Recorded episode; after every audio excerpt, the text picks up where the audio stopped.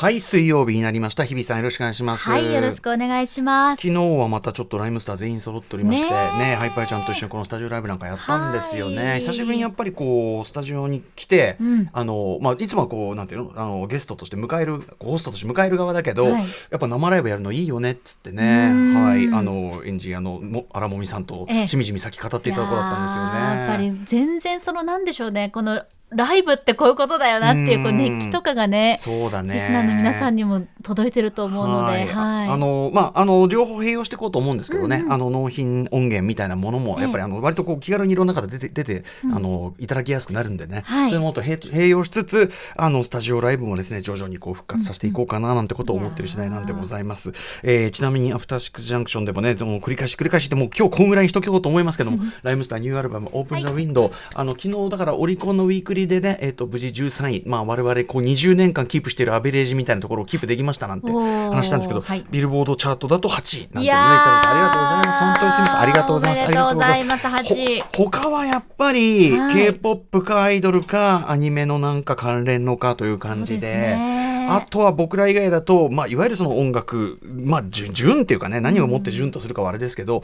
えー日本のアーティストで、まあ、いわゆるおこうミュージシャンでみたいな人だと彩香さんがちょっと近くにいるぐらいで、うん。あんまり他に入ってないんで、うん。ありがたいありがたいことというかいやー8位は大きいですよこれは。本当にしみじみ昨日のうちのあの事務所社長がですねしみじみいや20年間そのこの周りのメンツが変わり続けるのに同じ位置にずっと居場所居続けるってこれはやっぱすごいことですよねなんて話。違いないですよ。こ怖い怖いですよこいつらっつって、ね、いやいや本当に簡単なことじゃございません。タイムラプスでこうこう景色がガーって景色がバーンバーって変わっていく中でおじさんのおじさんの姿がこうやってこう少しずつ少しずつ髪が伸びたり縮んだりしてこう少しずつずーっと同じ場所にいるみたいいな。やーいやそのキープするって大変うんよタイムラプスだとしても大変かなり大変よそこに居続ける大変。大変。居座るの大変なんだからこれ。じっとするって本当に大変なんだから。いや現状維持って皆さん言いますけど現状維持するためにはめちゃくちゃあがかないといけないんでね。そうで維持するためにはインナーマッスル必要ですもんみんなそういう。姿勢をそういうことそういうことなんですよ。この間大した大した売れ方もしないまま。大したそれしないまましないままそこに居続けるっていうのがこう偉いんだって話を私はしてるんですよね。あの生地これでも私読んだけどその致命的ヒットみたいなの飛ばしましたね。それはヒットはヒットでいいことですけど羨ましいことですけども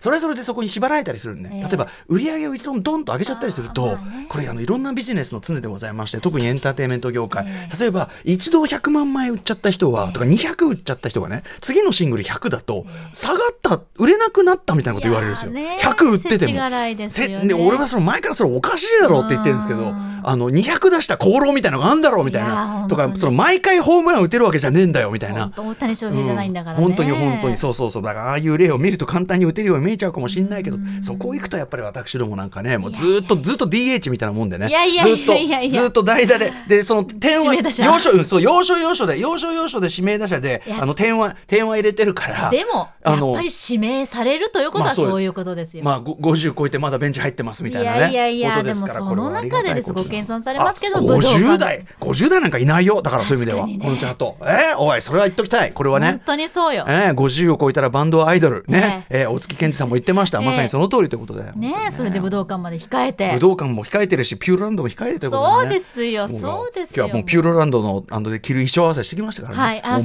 ま、末期期です。あー。うんおじさんたち末期期じゃあちょっはいとグデさんとかもグデさんとの絡み、はい、サンリオキャラクター、人気キャラクター、グデタマさんとの絡みのために、末期期で、あの、オリジナルアイテムまたね、出す、出すことになっておりますので、この間、カニエ・ウエストが遊びに来てたピューロランドですからね。ああそうかうんそうか。えそうなんですか、えーそう、カニ遊びに来てたの。えー。プライベートでカカニエに見せたかったね、これだ！日本のベテランヒップホップグループはこれだ！これがジャパンだと。ねこれがジャパンだ。本当に。ねえ、というあたりをね、ええ。見せつけてやりたかったというあたりいでございますけど、ね。やいやいやでも本当に8位含めてさまざまな記録をね引き続きおめでとうございますこの番組本当に。この番組でねそのあのここしかないんだって言ってねあの場を使わせていただいてるおかげなんですよ。もう公私混同も甚だしいといういやいやメインのパーソナリティですからいいんですよ。申し訳ございません、ねそんな日比さんもね毎日毎日もうずっとあのある意味アトロックやりながら斜めの目ではずっと「N スタ」で日比さんがや頑張ってるとこを見ながらはい。やってるから、だからいや日比さんも忙しくてもうずっとそういう意味では日比さんのその忙しさみたいなものをそれ以外じゃないそれ以外もいっぱい仕事してるのにさこう見ながらこうねやってるところですから。わかりやすく頭をポリポリ書いてありますけれども。お疲れ様でございます。いやいや皆さんお疲れ様です。お忙お忙しいお忙しいですよねもちろんね当然ね。いやまあでもリズムはだいぶ取れてきたので、最近ようやく、うん最終回を自分なりの最終回を迎えた作自分なりの最終回。あの作品。ちょっとその話も、ええ。ようやく伺うことができますということではい始めたいと思います、アフターシックスジャンクション After Six Junction. 6月28日水曜日時刻は今6時6分に着々と向かっているところです。ラジオドッキの方もラジコドッキの方もこんばんは。TBS ラジオキーステーションにお送りしているカルチャーキュレーションプログラムアフターシックスジャンクション通称アトロク。パーソナリティは私ラップグループライムスターのラッパー歌丸です。そしてはい水曜パートナー TBS アナウンサーの日々真央子です。日比さんよくぞ言ってくださいました。ずっとこうねライムスターの告知だなんだとかあと番組グッズ後ほど番組グッズの話もしたいんですがそんな話しててなかなかこの話できなかったんですけど、えー、Apple TV プラスで見ることができる人気ドラマシリーズ、はい。えーテッドラスト破天荒コーチが行く、はい。えっ、とシーズン3今3でねえっ、とついに配信5月の末ぐらいにあれかな？ね。最終回になってね、えっ、とおあの世界的にというかなあのー非常にアメリカのドラマだけどすごくまあ人気を得てとか評価も得てね。非常にあのいっぱい賞も取ったドラマシリーズでという、それがついに完結ということで、はい。私もまあ最終話も見ていたので日比さんがずっとねあの追っかけて見てますよなんつってて。うん、改めて、まあ、ちょっとどういう話か改めて説明しておくと,、はい。えー、とテッド・ラッソさんというねジェイソン・サイダキスが演じているヒゲ面のね、まあいつもニコニコしている、いい人。いい本当にまあ端的に言えば本当にナイスガイですよね。本当に人。本当にナイスガイ。あの、で、なんていうかな、こう、そのナイスガイなんていうと、もちろん彼には彼なりの人間的苦しみあるんだけど、他の人に対して絶対常にナイスじゃない。いやそうなんです。あのいい人って言葉って意外といいだけが含まれてないじゃないですか、うんうんうんうん。いい人っていうと例えばちょっとつまらないとかちょっとなんか嘘くさいとか。そうだねそうだねた100%純粋いい人って、なかなかいわゆる褒め言葉として使いにくいなって何思ってたんです々さんっていい人だよねっていうところにもうなんかトゲがあるもんね、ちょっとなんか言いづらい。でも、うん。テッドラッソに関しては、本当にいい人っていうキャラクターなんですよね、そうですね。とか、その彼のだからそのナイスぶり。で、彼はそのもともとはアメリカンフットボールの、えっと、コーチなんだよね。で、なんだけど、まあ、いろんな事情があって、えっと、イギリスのサッカーチームの監督として呼ばれて、彼はもう、フットボール違いで。フットボール違いで。で、しかもだから彼はほとんどその、だからイギリスのそのフットボール、サッカーのルールとかもよく分かってないような状態で来て、まあ、当然地元のサポーターはじめ、えースポーツジャーナリストから何からもう全員がもう、まあ当然こう敵というか、まあ彼に対して非常にこう、なんていうかな、冷たい目を向けている。そんな中にでもニコニコとやってきて、えーまあいろいろ罵詈雑言とか浴びせされたりもするんだけど、基本的には他の人には本当に常にナイスになんか悪口言われてもこう一瞬戸惑ったりはするんだけど、こうなんていうかなそまあそういうことも気もなんていうの言った側の君の気持ちもわかるぐらいの感じで。本当になんか皮肉であったり嫌味みたいなものを、純度の高い愛と許しで返していくっていうそうなんですよね。切り込んでいくっていう。で彼のそのやっぱり周囲の人に徹底してナイスであることで常にユーモアを忘れない。はい、まあ、そのユーモアは全然時にはうざかったりとか、親父ギャグ的だったり、まあ、あとはそのなんだろう時代錯誤なんていうかなそういう感じ。彼の彼のヒップホップギャグが完全に僕世代なんであ彼のヒップホップギャグ全部わかるんですけど あの同世代って感じなんですけど、あのそういう、まあ、もちろんうざいとことかあったりするんだけどでも彼のその設定してナイスであろうとする姿勢。でまあもちろんそのなんていうかなあの、まあ、生学ぶ姿勢とかみたいなものが少しずつ周りの空気も変えてって、それぞれいろいろギスギスした人間関係もあったそのサッカーチームがだんだんやっぱりナイスな人たち。もともとあった人々のナイスを引き出していくっていうか。うん。ただその一方でやっぱり彼も人間だから彼自身のメンタルのいろんな問題っていうのは実は抱えててこれがまた深いんですよね。そうですよね。深い何か。すいませんちょっと日比さんのお話伺うべきところちょっと説明がなんていうシリーズのシーズン3ということですよね。そうなんで、すよ、まあこれで完結と言われていたので、うんこれを見終わってしまったらもうテッドラスおよびあのチームリッチモンドというチームの、まあ、コーチなんですけど、はい。イギリスのまあリーグのね、かなり低いランキングからもどんどんどんどん実力をも上が上げていくと、まあ、それはテッドラッソが空気清浄機かのように、うん。どんどんどんどんチームの中身をそうね。人を変えていくからこそ強くなっていく、人間関係のよどみとかもうまくあれしたりとか、うん。あとはその戦術をね自分なりに、そうだ思いついたこの戦術いいじゃないか。それはもうねあのめちゃくちゃ古典的な戦術だけどいいみたいなね。思いついたぞ 大た。発見だ。俺天才じゃないのみたいな。それはそれは何年の誰それがやったね 有名な戦術だけどでもいいみたいなね。やっていこう。やっていこうみたいな。そそう。ういううんうん。だからここまでこうシーズンをずっと通してなんか最後までずっとこの人たちと見て見られてよかったって思えるドラマが、はい。私は素晴らしいドラマだの一つだと思っていて、うんうんうんうん。最終回を迎えるのがもうほんと寂しかったんですよ。本当に仲間たちと別れるような気持ちあのー特にさ、きびさんも忙しく働いてて、仕事場で、もちろんと我々のチームで動くじゃないですか、まさにチームで。チームワークでやってきて、まあ、いい時もあれば、なかなか大変な時もあるけど、仕事で帰ってきた時こそ見たいドラマっていうか、そうなんですよね。でそこにはもう決して綺麗なことばかりじゃない、うんうん。本当に自分にも起こる自分の隣の人や前の人にも起こるような例えば家族の問題であったり、恋人の問題だったりチームメイトとの問題とか、自分の何か抱えている苦しい何かみたいなものが、それぞれのキャラクターでちゃんと丁寧に丁寧うんうん。に一個ずつやってくれるんで、うんうん。本当に心のヒーリングになっていくっていうかね。ここに一日の終わりで一回このメンバーに会ったら、うん。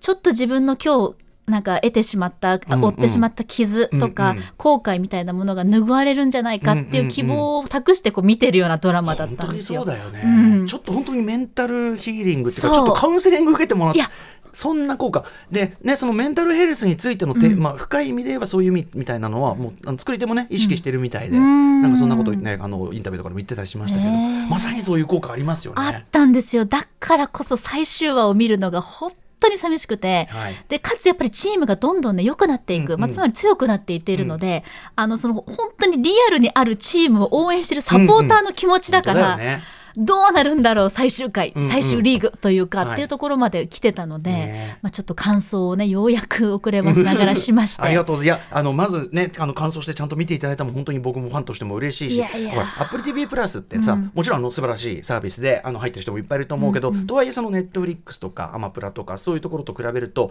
まだまだその、あの、なんていうかな、ちょっとこう、あ、そういうのあるんだとかさ、うんうん。どういうのがあるのかな、知らない人いる。だからしつこくテトラスいいよって言ってんだけど、やっぱ、あの、Apple TV プラスに、まずお試しでいいからテトラスを見る価値めちゃくちゃある作品めじゃないですか。ちゃくちゃある本当にある。心の栄養源だと思ってね。一回見て、お願い。だ。ね、だからその感想してくださったんです。僕もファンとして嬉しいし、あとさそのさっきおっしゃったそのなんてリッチモンドというねそのチームが、まあ、少しずつうんでもちゃんと強くなるプロセスも描くから、あの単なるそれごとじゃなくて、納得できる感じだし、あのでずっとこう割と人間関係がだから僕はそのサッカー詳しくなくてももちろん大丈夫ですというはい。ドラマなんだけど、あの最終話は結構きっちりスポーツそう。ドラマちゃんと試合のエキサイティングな展開っていうか。そうなんですよ本当にこう試合を応援してる気持ちになる、あれはだからそうそうなんですよ。まさに、あの本当に試合見てる感じ観戦あれさ観戦まずさ観客ちゃんと集めて、ね、いやそうなんですよ。すごい気になってるす。すごいよね。あれさ、うん冷静に考えてどうやって撮ってんのあのドラマ。いやすごすぎるんだよ観客もそうだし、はい。あとお観客あとさあそこのそのチームの子た人たちって俳優だよね、ですあのね、これ見なががらいつも分かんなくなる。これ何？なんかサッカーすごいできる選手とか連れてきて演技させてんのか、それともそのササッカーが上手い俳優なのか。まあ、おそのサッ俳優にやらせてんだけどにしては完全にプロのそれに見えるっていうそうなんかです。しかも多分シーズン1よりシーズン3の方がサッカー上手くなってるんですよ。強くなってるからリンゴかなってるしねそれはね、そうなのよ。だからすごいこうリアリティっていうね、か、で実在するチームを応援するシーンももちろんあるのでそうそうそう。例えばそのユニフォームであったり、ね。応援歌であったり応援のやり方とかも全部そのままやってるから、これどういうカロリーで作ってるんだろうって。だから向こうのリーグ全体で協力してやってるんでしょうね、もう今やそれだけのあのブランドになってるけど、テッドラソという作品は。ね。いやだからそ何気に何気にすごいそういうこう、うんリッチなドラマでもあるそうしなんですよ、うん。あとはシシスターフッドっていう言葉、あんまりこう、乱用したくないんですけど、うんうん。そこが本当に私ははい。素晴らしいと思っていて、そうですね。あのまあオーナーが女性であって、まあ、それもいろいろといわゆる男社会のオーナーがいる中で、唯一というかね数の少ないオーナーとしてどうやってチームを切り盛りしていくかであったり、その広告を担当しているキーリー。キーリーというこれまた素晴らしい、ね女性で。キーリーさんはだからもともとはもうちょっとこうなんて今日本でいうギャルじゃないけどそうですね。そういうこうギャルギャルした感じの人だったんだけど、実はすごい優秀で、はい。あのもちろん態度とかはギャルなんだけど、話し方とかはギャルなんだけどやっぱギャル強いのよ。めっちゃ優秀。でもさギャル仲間連れてきて仕事大失敗の花 巻きとかさ。やばいギャルとか連れてきちゃってね。や やっぱやばいギャルもいるみたいな。でもやっぱりギャルだから仲間を見捨てられないから大事にしてくれるんですけど、そこでもキーリーがどうやってそれをねこう切り抜けていくかっていうところであったり、そこもありますしね。恋愛に対してもどうやってこう自ら自立していくかというか、うんうん。どんどんこうそうですねすね。キーリーらしさいわゆる女性らしさと言っていいのかもしれないんですけれどもそこを生かしながら、うん。どうやって自分がこう自分の足で立っていくかっていう、うん。そのサバイブする姿っていうのうんうん。も本当に勇気をもらって。彼女はだってそういう意味ではそのずっとそのある種こうパートナーっていうのが、パートナーがスーパースター選手だったりしてっていうところだったの。が、完全にそのパートナーとの関係も最終的には対等になりその完全にその精神的にも経済的にも精神的にも完全に自立するっていうところにねそれを。自らの意思でできるようになっていくっていう自分で選んでいくって、うんうんそのキーリーの成長の姿も素晴らしいし。あとあのオーナーのねその、えっと、女性のさあのあれがあの、まあ、例えばメジャーリーグっていう映画とか、まあ、あの野球映画としては素晴らしいんだけどやっぱりああいうね要するにもともとチームを負けさせたくて、こうわざと変な作戦をやる、ん。まあ、それこそだからそのサッカーを知らない監督を呼んでくるみたいなオーナー役で、しかも女性って、ん。メジャーリーグとかそういう昔のスポーツ映画だったら完全に悪役なのね。なんだけどこれにおいてはやっぱり彼女側のなぜそういうことをしたのかもそうだし、どんどん彼女側もいやそのテトラスはやっぱりあまりナイスガイだし、あのどんどんどんどんチームのこと好きになって、なんていうかな彼女の中のやっぱりそのちゃんとした善がさ引き出されてでキーリーとも超仲良くなっいてやそこがすごく美しい上に、で結局そのさ何が彼女を追い込んだかといえばその元旦那がクソだと。はいルパート。ルパートというね、はい。言っちゃえばもうイギリスのモテ男だからジェームズ・ボンド型ですよ。ジェー。ムズ・ボンド型モテ男、そんなもんがいかにクソであるか、でまあこうそのでシーズン2ずーっとシーズン3見つ通じてさもう一番こいつだ。こいつ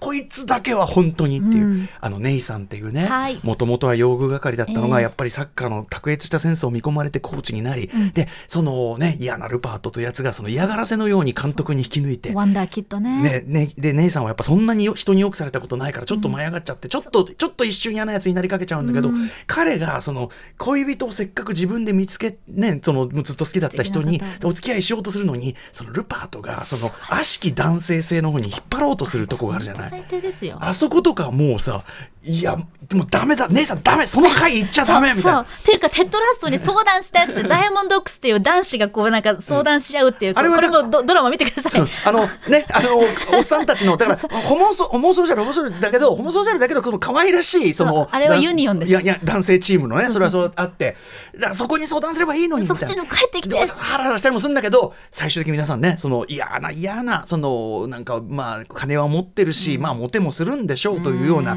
その男がですね最終的にどういうことになるかちゃんと留飲がちゃんと留飲が下がる結末がね、これ以上はないという留飲が下がる結末が。そうなんです。でもねそこでもテテッドラストだけはかざまあ見ろって顔じゃなくていやそうなのよ。ちょっと心配そうな顔してるのやっぱそうりなのよね。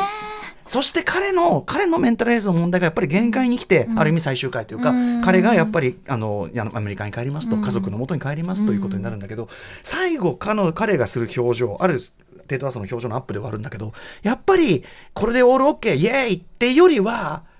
なんかもうちょっとニュアンスなんとも言えない何の顔ちょっと何の顔なんだろうこれって顔するよねうん。そうなんですよそのそこがやっぱこのドラマのちょっと本当にすごく笑えるドラマだしさっき言ったように心が温かくなるドラマだけどというこう綺麗事だけではない単色じゃない、うんなんか余韻ですよね。そうなんですよねこれがリアルというか、うんうんあの顔を見て確かになんか「えーい!」っていうあれではなかったけれども、でもだからいいんだなこのドラマって思いましたね。見事に終わったよね。見事なもうこれはもう続かないなという感じの終わりでしたよね。うんそうですね。もうこれだけ各キャラクターでも1時間ぐらい展開できるぐらいに本当にダニー・ロハスの話したいロ。ハスの話したいし、うんマッカドゥの話もしたいし、んキャプテンなんですけど、もうそれだけにこう各キャラクターがうん本当に素晴らしく愛おしく描かれているドラマだね。ねこれからスピンオフとかも出うんうんるみたいな、あそうなのねなんかネット情報も見たので、うんうんやっぱ愛されてますからねはい引き続きウォッチしたいと思います。はい。ということで、あの、Apple TV プラスで見られます。ぜひね、あの、お試し期間とかもあったりすると思うんで、あのー何度も何度も言ってしつこいようですが、あの、星野源さんなんかもね、見て、あの、ラジオで話したりしてるみたいですよ。あの、星野源くんが進めてるんですから。彼だって仕事でね、疲れて、多分、テトラソに癒されてるんじゃいろないでしょうか。んな人とね向き合わなきゃいけない人だからこそ,、ね